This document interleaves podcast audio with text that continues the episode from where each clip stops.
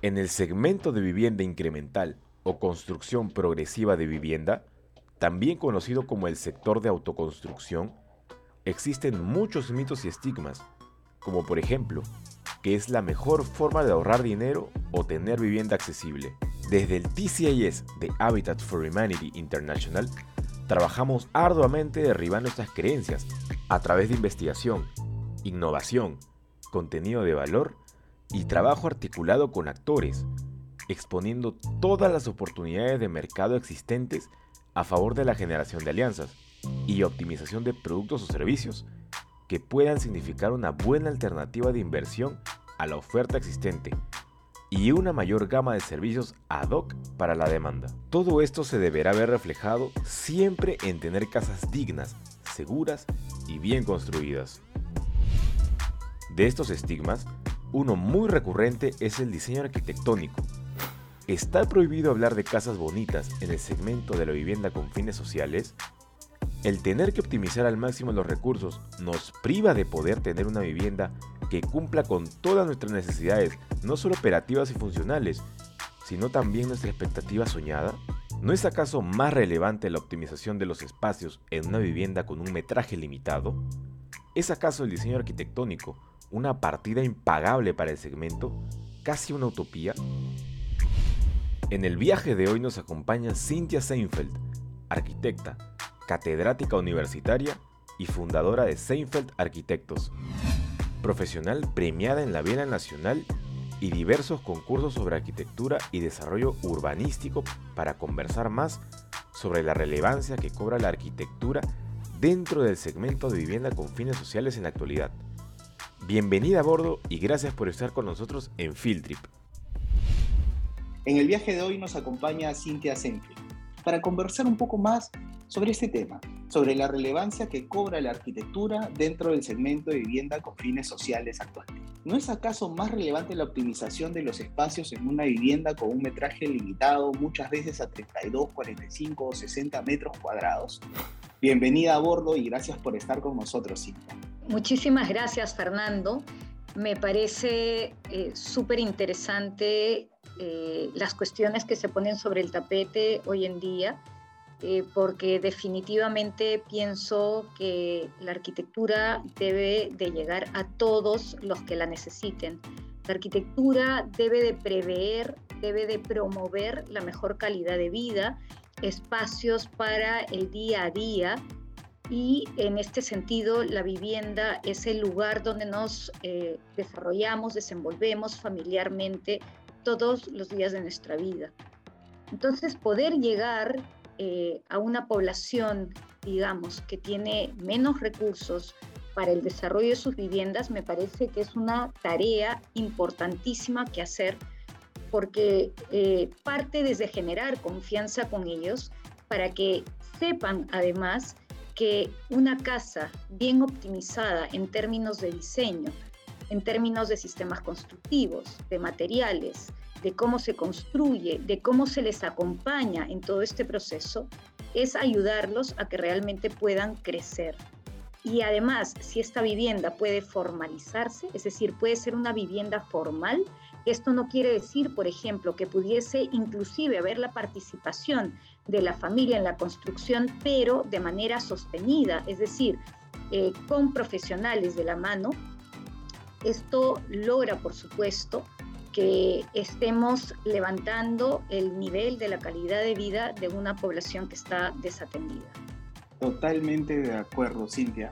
Entonces, empezamos ya a derribar este estigma, estos mitos que tenemos. Si es posible y si es necesario tener una casa bonita, es realmente eh, en la operación misma, en 60 metros cuadrados. Poner y tener una partida arquitectónica ¿Es muy caro esto? ¿Eh, ¿Para la familia se le, significaría un costo de inversión muy alto? ¿O más bien los ayuda a ahorrar, por ejemplo? A ver, eh, voy a ponerlo así y voy a dar un poco de vuelta a tu pregunta, ¿ya? Porque no solamente es una casa bonita, que por supuesto hay esta ilusión de parte de la población de tener una casa bonita, muchas veces significa subir su autoestima respecto a, a cómo han avanzado en la vida pero lograr en 60 metros cuadrados una vivienda que además de ser bonita, responda a las relaciones familiares, responda a espacios que les permita desarrollarse, responda además eh, a estudios, eh, a investigaciones que se vienen haciendo respecto a sistemas constructivos, a materiales que no solamente ayudan a optimizar la economía, ayudan a optimizar el ruido, ayudan a optimizar la construcción, ayudan a que eh, estos materiales, por ejemplo, se puedan mantener a, largo tiempo de una manera más óptima, eh, es fundamental. ¿Se puede hacer? Sí, por supuesto, se puede hacer y con un esfuerzo de ambos lados. Sabemos perfectamente que un proyecto de eh, bajos recursos necesita de un eh, diseño que cueste en la medida de los recursos con los que se cuenta. Hablo del diseño mismo de arquitectura y en eso, por supuesto, tenemos que pensar que hay un esfuerzo de parte de los profesionales eh, por poner el hombro para poder lograr esta situación. Nunca regalando el trabajo, sino eh, participando en la medida que eh, la persona que está requiriendo de la vivienda pueda, digamos, intervenir eh, en costos, ¿no? En, este, en esta nueva coyuntura dicen que el COVID, que ha convertido básicamente nuestras casas en centros laborales, centros educativos, todo dentro del metraje que tenga nuestra vivienda, cambió y viene cambiando bastante los objetivos que tiene una familia al momento de empezar la construcción y el diseño de su casa. ¿Es esto cierto? ¿Tú consideras de que toda la coyuntura nos está llevando más por el camino de eh, en que el diseño arquitectónico como partida dentro del proyecto va cobrando mayor relevancia? Fernando, lo que ha hecho el COVID o la pandemia no es más que ratificar una situación que tendríamos que haber visto o que tendríamos que ver desde hace mucho tiempo. ¿Qué nos está diciendo el COVID? De la importancia que es la vivienda. ¿Por qué ha sido tan difícil para el Perú sostener una situación como el COVID? Porque tenemos una población que vive en situaciones realmente en donde no podemos decir que esto significa una vivienda, sino que simplemente tratan de sustentarse de la mejor manera. Entonces, ¿qué cosas ha puesto sobre el tapete el COVID? Es necesario una vivienda bien ventilada, que tenga, que sea bien iluminada, que tenga las posibilidades de un espacio exterior donde tomar aire, que tenga espacios con la flexibilidad necesaria como para poder adaptar la vivienda a diferentes actividades. Porque, a ver, hemos visto cómo hay familias que se han visto en la necesidad imperante de poder trabajar desde una oficina en sus viviendas o de poder poner un pequeño puesto de trabajo en las viviendas. Este tema de generar esta flexibilidad hacia la calle no solamente le hace bien a la vivienda misma, le hace bien a la ciudad, porque este tipo de actividad frente a la calle misma, que es la ciudad, activa la calle en el sentido que se generan ciertas actividades de transferencia entre el interior y el exterior. Y esto permite transferir las actividades del interior hacia la calle y volverla más segura, generar interacciones sociales y permitir un sentido de barrio y de pertenencia mucho más elevado que cuando vivo dentro de una pequeña casa que está enrejada y que no tiene ninguna relación con el justamente cuando mencionas esto último de vivir en una pequeña casa, esto es mucho la idea que, bueno, nosotros eh, está, alentamos la producción, la masificación de las viviendas, dado el déficit eh, habitacional que tenemos hoy en día, pero también somos conscientes de que mucho del perfil del segmento espera muchísimo más. Eh, recordemos que a todo, a todo nivel la vivienda es el sueño final de una familia, es la trascendencia que va a tener para con sus hijos, con sus nietos. Y quizás muchas veces por ver la cantidad y no la calidad final percibida del cliente, tenemos estos bloques multifamiliares que no tienen mayor eh, tema arquitectónico desde la experiencia que tiene la familia. Al final es un proyecto en el que la familia va a estar arraigada por lo menos 10, 15 años pagando. En tu experiencia, ¿cuál es la parte decisora importante cuando una familia adquiere una vivienda? Es decir, ¿qué es la pregunta más frecuente? ¿Cuál es el deseo, la ambición más frecuente que tienes tú cuando empiezas un proyecto de arquitectura para un proyecto unifamiliar, para la construcción de una casa? Eh, a ver, voy a empezar desde eh, el otro lado de la esquina, y el otro lado de la esquina es el siguiente. Cuando hablamos de viviendas eh, de bajo metraje, como son 50, 60 metros, que ojo, muchos países tienen viviendas de ese tamaño, muchos países, ¿ok? Entonces no es que estemos brindando eh, una mala vivienda, es una vivienda reducida. Pero ¿qué es lo que tiene que acompañar a esta vivienda reducida? El entorno inmediato adecuado. Y ese entorno inmediato adecuado es el que además tenemos que cuidar que sea desarrollado al punto que genere la construcción de redes de habitabilidad suficientes para aquella vivienda que es pequeña. Es decir, espacios comunitarios o colectivos o espacios públicos, si es que la vivienda o la zona donde se desarrolla la vivienda está abierta en general, es de uso, digamos, irrestricto. Eh, equipamientos, es importantísimo, por ejemplo, no podemos dar una vivienda que esté lejos eh, no haya una movilidad, un transporte adecuado, pero que además no tenga una farmacia, no tenga una bodega donde comprar, un banco, la, digamos, los servicios mínimos indispensables. Y el equipamiento, que es fundamental, un equipamiento de esparcimiento, un, equipamiento eh, eh, de deportes, etcétera, genera ¿Ya? Lo que hace el equipamiento es generar un sentido de pertenencia al lugar donde se vive, entonces es fundamental. Partiendo de ahí podemos ir al interior de la vivienda. Y hacia el interior de la vivienda yo creo que lo más importante hoy día es lograr una flexibilidad dentro del espacio que tenemos y hacer entender también que al interior no solamente el ladrillo es un material eh, posible, ¿no? Porque hay esta idea de que el ladrillo es sinónimo de hacer bien la vivienda o de hacer una vivienda que se va a mantener en el tiempo, etc. Pero pasa si al interior además podemos dividir los espacios con muebles o con, o con por ejemplo, divisiones, eh, eh, tabiquerías que puedan moverse de tal manera que esa familia que hoy solamente es mamá y papá, ¿ya? se convierte en mamá, papá y dos hijos y después de los años los hijos se van y vuelven a ser mamá, papá y quizás reciben a la abuelita adentro. Entonces, si yo tengo esa flexibilidad, la vivienda se va a ajustar mucho mejor a las necesidades que se tienen de vida a través del tiempo. Eh, yo creo que eso, digamos, es un tema que hay que tener muy presente y, como digo, también la relación con la calle, porque ¿qué pasa si yo puedo salir desde mi vivienda, sentarme en una banca que está frente a mi calle y ver pasar a mi vecino. Cuando menos lo voy a saludar y cuando menos voy a saber quién es mi vecino.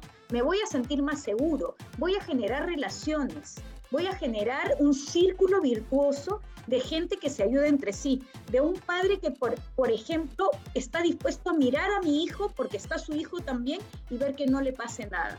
Entonces hay ciertas condiciones que no estamos acostumbrados a ver y que nosotros desde la investigación hemos podido lograr obtener cuáles son patrones fijos entre las características de la conformación física y los usos y relaciones sociales que van generando un fortalecimiento en la vivienda en su más amplia acepción. Cuando una constructora que está acostumbrada a hacer bloques multifamiliares y empieza a construir un proyecto unifamiliar, tiene ese nivel de contacto con el cliente. Es decir, porque por una parte antes tenían 200 casas que construían de manera uniforme y hoy tienen que ver proyecto por proyecto. En tu experiencia, ¿cuál es la parte más compleja, por así decirlo, en la relación con el cliente? Porque he escuchado también algunos clientes que en 30 metros cuadrados pues querían tener una piscina de 60. O sea, pero y no es, no es que esté mal, es uno puede querer muchas cosas, soñarlas, no necesariamente tienen que eh, conocer temas de que no entra o temas de que las resistencias o las bases, sino en esta relación con el cliente final. ¿Cuál es, eh, si tú podrías decirnos algo que le aconsejarías a un arquitecto que empieza hoy en la relación con un cliente final para un proyecto unifamiliar, qué es lo que le recomendarías principalmente? Mira, con los años he aprendido que lo primero que hay que hacer es saber escuchar. que una vivienda responde a una serie de necesidades, pero no solamente necesidades, nos olvidamos de los deseos, de los sueños, nos olvidamos que esto significa eh, experiencia de vida, significa eh, un, proyecto familiar importante. Entonces, lo primero es saber escuchar y trasladar todas las cuestiones que salen de esta conversación hacia la posibilidad de encaminarlo de la mejor manera. Nosotros como arquitectos podemos ver cómo estos requerimientos pueden tomar forma de la manera más adecuada. Y en ese sentido, toca hacer eh, cierta labor académica en, poder transferir ciertos conocimientos, poder transferir ciertas eh, opiniones y que la hagamos de tal manera que eh, nuestro interlocutor pueda comenzar a entender cómo podemos lograr poner en, en, digamos, cómo podemos gestionar esto que nos están pidiendo. Y yo creo que es un tema, eh, como digo, de, enseñar y de aprender, ¿no? Porque, supuesto, eh, este tema que hablas, por ejemplo, de los árboles, yo estoy segura que si es que hay una inmobiliaria, que las hay, que generan un entorno amable donde hay árboles, los árboles no solamente generan sombra, generan posibilidad de vida, eh, los árboles antes que el pasto, por ejemplo, el pasto gasta muchísima agua, no es muy sostenible, en cambio un árbol gasta mucho menos agua y por supuesto genera las posibilidades de sombra, de jugar, de encontrarse, de generar un medio ambiente eh, adecuado, porque eh, también baja la intensidad de calor que asume la superficie y que después la suelta, ¿no? Y eh, regula, por lo tanto, el clima. En la medida que nosotros seamos capaces de compartir esto con humildad y de poder llegar a la gente, yo creo que es un tema de aprendizaje que se puede lograr y que tome el tiempo que tome, creo que como equipo se puede ir gestionando y se puede ir avanzando para avanzando en estos temas, ¿no? Sí, mira, Cintia, qué interesante. Hemos visto el tema del metraje, hemos visto el desarrollo urbanístico, el perfil del cliente, y con esto último que decías de que uno tiene que saber escuchar y en este proceso de, de proyectos unifamiliares, creo que también es bastante importante el motivo que tiene cada uno como persona, cada uno como profesional y el compromiso con el desarrollo y la calidad de vida para todos. Y ya yendo a un tema más específico todavía, yo veo bastante el compromiso de, de muchos profesionales de la construcción que asumen el proyecto como si fuera su casa propia y que desde esa mirada recomiendan, aconsejan y asesoran a las familias. ¿Qué, ¿Qué es lo que a ti en lo particular te motivó a ser arquitecta y a tener además este compromiso con el desarrollo de las personas, de las familias en general? Fernanda, si tú pudieses creer que decidí ser arquitecta a los 11 años y hoy día me cuestiono y digo, ¿qué sabía yo a los 11 años de lo que quería que significaba ser arquitecta y de verdad que me doy cuenta que no sabía absolutamente nada.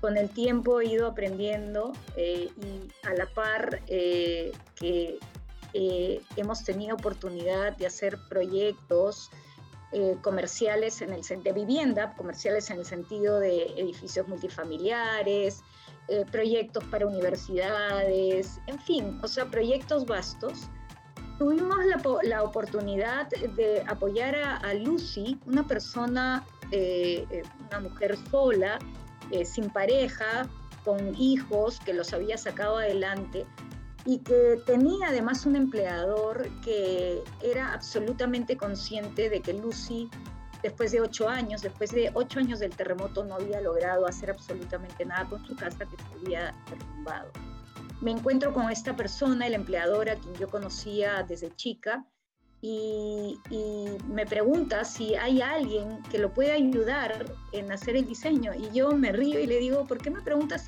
si, hay alguien? Si tú sabes que yo soy arquitecta, acá estoy. Entonces emprendimos este trabajo conjunto.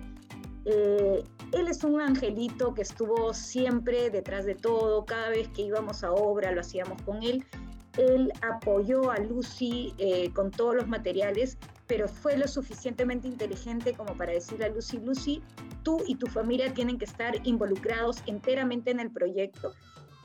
Por lo tanto, eh, este proyecto va a ser con la colaboración de vecinos a los que les vamos a pagar por el trabajo, porque conocen de construcción, pero tu familia tiene que estar metida en la, auto, en, la construcción, o sea, una autoconstrucción asistida en donde todos los ingenieros y los arquitectos formamos parte de. Esa experiencia a mí me cambió la vida. Esa experiencia me cambió la vida porque antes yo ya había hecho proyectos para ayudar a gente que me lo pedía y nunca escatimé en hacerlo.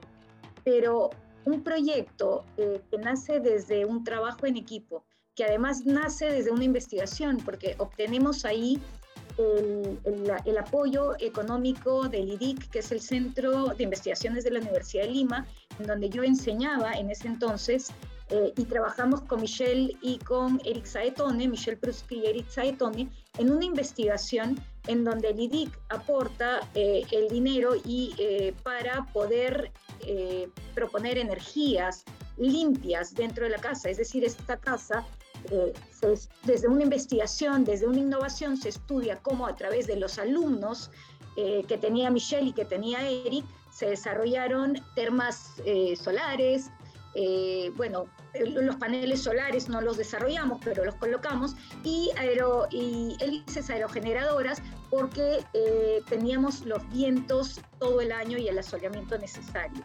Entonces, además aportamos a la casa la posibilidad de energías limpias que permitían, por ejemplo, el uso de tres o cuatro tomacorrientes, de unas cuantas luces, eh, toda vez que además, por lo menos una vez al mes o dos veces al mes, se iban la luz en la zona de Nuevo Imperial, Cañete.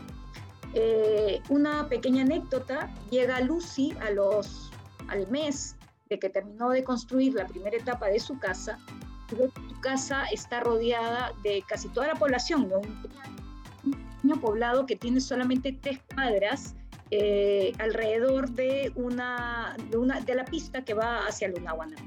Lucy no entendía por qué había tanta gente Había apagón en toda la zona, la casa de Lucy tenía luz. Y todos se preguntaban qué tipo de magia había logrado Lucy Lucy, muerta de vergüenza, simplemente se metió a su casa, se escabulló y no tuvo las agallas de decir, esto es lo que pueden hacer por ustedes o esto sucede porque tengo tal o cual cosa, ¿no? Se sintió, digamos, este, que estaba en una posición donde quizás este, estaba más favorecida y probablemente no, no, no, quiso enfrentar esa situación. Pero eso, por ejemplo, te indica eh, eh, valor de todo lo logrado. A partir de ahí comenzamos a, tratar de, ver cómo podíamos aportar en este sentido. Y lo interesante es que siempre es desde la innovación y la investigación, que eso hace que el trabajo realmente eh, no sea empírico, sino que tenga todo un respaldo y una espalda fuerte detrás de esto. Claro, y la apertura, siempre las cosas nuevas, a probar es muy importante. Es muy importante esto último que menciona Cintia. Solo para terminar, de esta Cintia de 11 años, que estaba haciendo sus dibujos y quería ser arquitecta, al la quinta edición del premio ADUS, eh, coméntanos un poco más, el premiación de Saint Gobain, específicamente con la Casa de Cañete. Esa casita, la verdad, nos ha traído una serie de alegrías porque los reconocimientos que hemos obtenido a nivel nacional y ahora a nivel internacional no hace nada más, Fernando, que reforzar que todo este esfuerzo que estamos haciendo por obtener vivienda de bajos recursos con eh, la mejor calidad posible de vida eh, tiene que seguir adelante. Este reconocimiento, estos reconocimientos nos están hablando eh, que hay formas de hacer buena arquitectura con bajos recursos y estas son formas de poder lograr eh, llegar a un estrato, a un grupo de gente que no tiene estas posibilidades y que se les puede dar estas posibilidades. Yo creo que el país no va a crecer como país hasta que no se logre eh, lograr las necesidades mínimas imperantes para la población. Yo creo que hay que trabajar conjuntamente en eso. Es una situación que no puede dilatarse más y si nosotros podemos poner un granito pequeño como equipo para lograr eso, bienvenido sea. El compromiso es total. Muchísimas gracias nuevamente, las felicitaciones por este reconocimiento, Cintia. Mencionar que Senfil Arquitectos es parte también del proyecto Guardián Constructor que busca llevar casas dignas, seguras y bonitas, además, al alcance de todos en el país. Así que hoy hemos derribado este mito de las casas bonitas. Sí es posible, sí es una realidad. Sigamos rompiendo estigma juntos y muchísimas gracias por haber estado hoy en Field Trip Cintia. Gracias Fernando por esta oportunidad, por este espacio. Estos espacios son fundamentales para que la mayor cantidad de gente pueda escucharnos y pueda saber de la labor que se está haciendo desde Guardián Constructor. Es un equipo potente que está trabajando eh, con un esfuerzo tremendo y que tenemos que sacar, seguir sacando el proyecto adelante. Gracias por este espacio nuevamente.